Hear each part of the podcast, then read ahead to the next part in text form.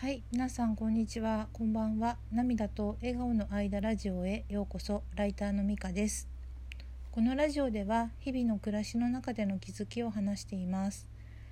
今日は先日初めて行った滝行について話したいと思います。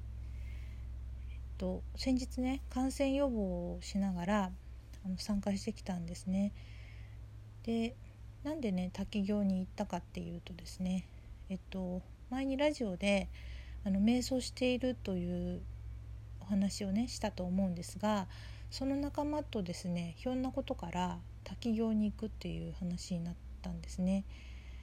でその、うんと、時の感覚がねとても衝撃的でその時のそれをあの忘れないうちにあの記録というかしておきたいと思ってあのいたのでちょっとラジオでもね話そうと思います。と滝行にはね前からね興味はあったんですね。だけどそれはまあちょっとほのかな憧れであり、まあ、いつかできたらいいなくらいの淡いね思いだったんですね。ででもまあどこかでね、まあ、そんなに簡単にはできないんじゃないかなっていう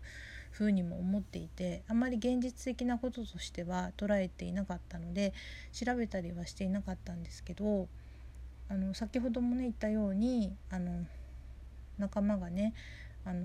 滝行に行くっていうことになって、まあ、参加を希望すれば自分もね連れてってもらえるっていう話だったんであ憧れのね滝行がに参加できるんだとね思ってとてもワクワクしてあの手を挙げたんです。でその時は本当に全くね恐怖っていう言葉は全くあの自分の中にはなくてすごく楽しみだったんですね。でえっとであとまあちょっと気になったことはあの当日はね平日っていうこともあってあの結構ね早く家を出ないと間に合わないっていうことであの、まあ、いつもだいたい息子をね送り出してから、まあ、出かける時は出かけるんですけど息子とかがまだ寝てる時に出ていかなきゃいけないから、まあ、ちょっと家族に相談をして、まあ、朝食の準備をしていくからねあの行ってもいいだろうかと言ったら、まあ、あのいいよって言ってくれたんで行ったんですけどで2時間ほどかけてね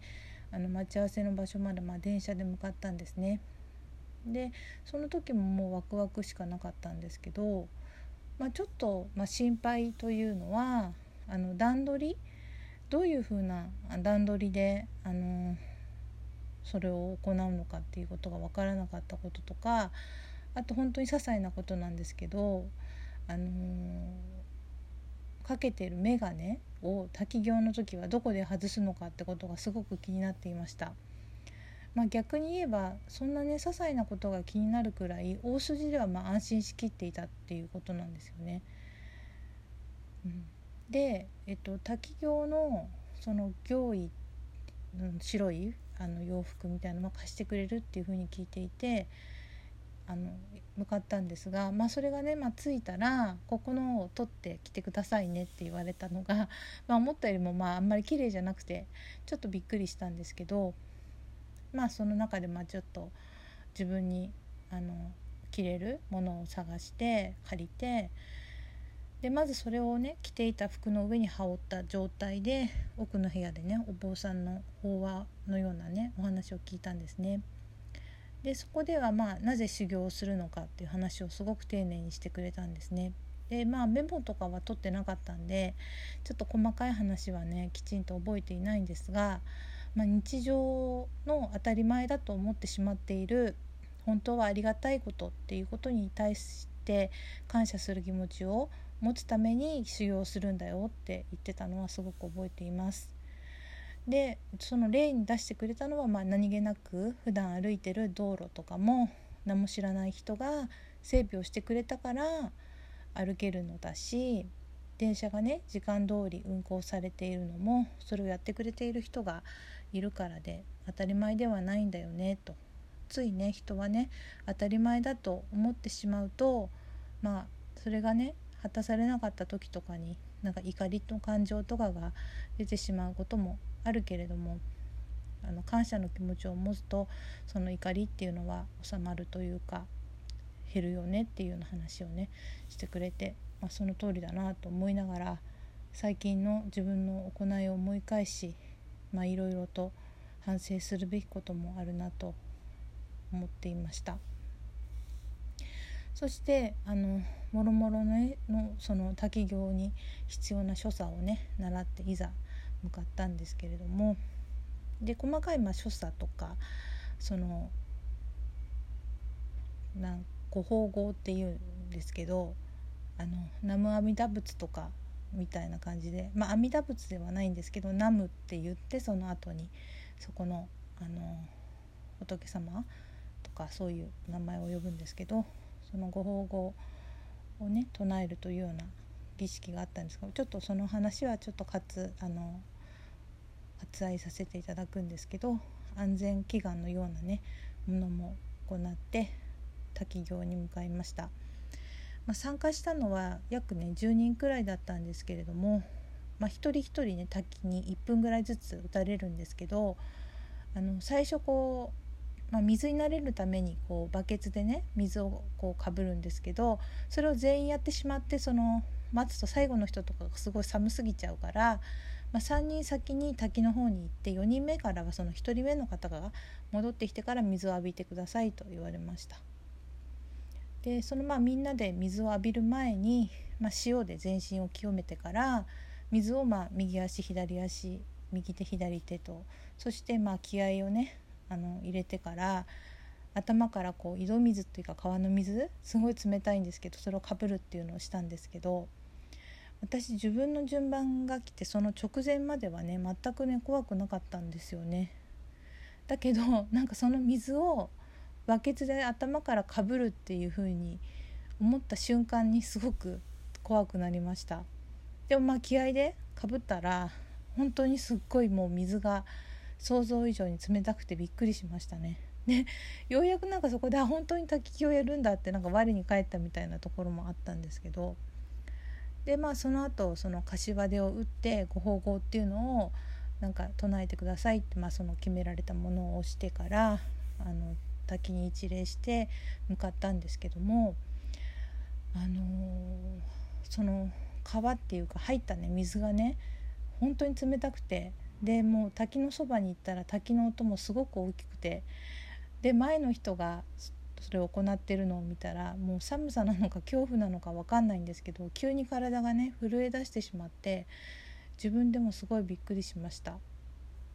でその後自分の順番が来て眼鏡はね後ろの人に預かってもらってくださいって言われたんでお願いして持っててもらったんですけどでまあ怖いけどねもう進むしかないっていう感じでまた柏手を打ってご奉公を唱えてから滝壺にあるあの石の上にね座るんですけどなんか見てるよりも えここに座るんだって言ってなんか本当に滝の中を潜っていくような感じだったんでね。で見てるよりも本当に当たるあの滝の勢いがすごくてまたそこでもそのご保護をね唱えるんですけれどももう逆にね声を出してなかったらね耐えられなかったかもねしれないですよね。でその滝にね打たれる前の想像っていうのは、まあ、滝に打たれながら何かそこでものを考えたりあるいは何かを願ったりとか例えばあと瞑想状態にこう意識的に 入れるものなのかなってなんかすごく冷静にそこに行ったらできると思ってたんですけど全く余裕がなくてえこんなはずじゃないとだけ思ってねあとは本当にただねあの唱えるように言われてたねそのご法語をね唱えるのが本当に精一杯でした。まあ、滝行ってね勝手になんかメンタルというか精神的なものでそういった気づきとか変化かと思ったらもう想像以上に肉体的なものでフィジカルなことですごくびっくりしました。でやった後にですね、まあ、直接的に何かこう邪念とかそういったものが落ちたとかっていうのはそういう具体的なものっていうのは分からなかったんですけどなんかちょっと体が軽やかになる感じというかだけど一方でですね体力はすごい奪われた感じがしてプールとかに入ったようなすごい倦怠感みたいのもあったんですけどで、えっと、そのねあのお寺というかところに行くまでにも山に登ったりしていったのでその後の登山とか下山とかはいつもの半分ぐらいのエネルギーしかね余ってなかった感じでしたね。で自分ではねあんまりよく分からなかったんですけど一緒に行った仲間になんかすっきりした感じに見えるとかすごく楽しそうに見えるよってなんか言われたんですね。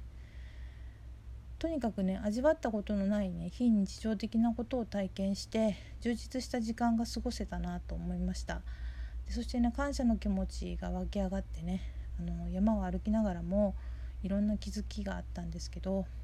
で思ったのがもっとね体の声を聞いたり体を動かしたりしたいしまあ多分それが自分に必要なんじゃないかなと思いました。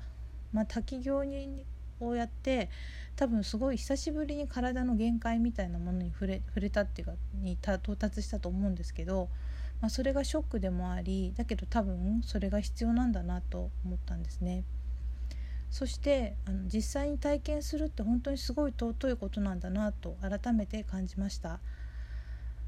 あの自分が体験したことがないってことは、まあ、想像することしかできないし、まあ、想像するんですけどそういった想像力も鍛えたいけど、まあ、実感するに勝るものはないというか、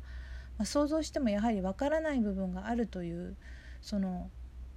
謙虚さをね持たないといけないなと思いました。それはなんか言葉をね過信してしまいがちな感覚にも似ているなと思って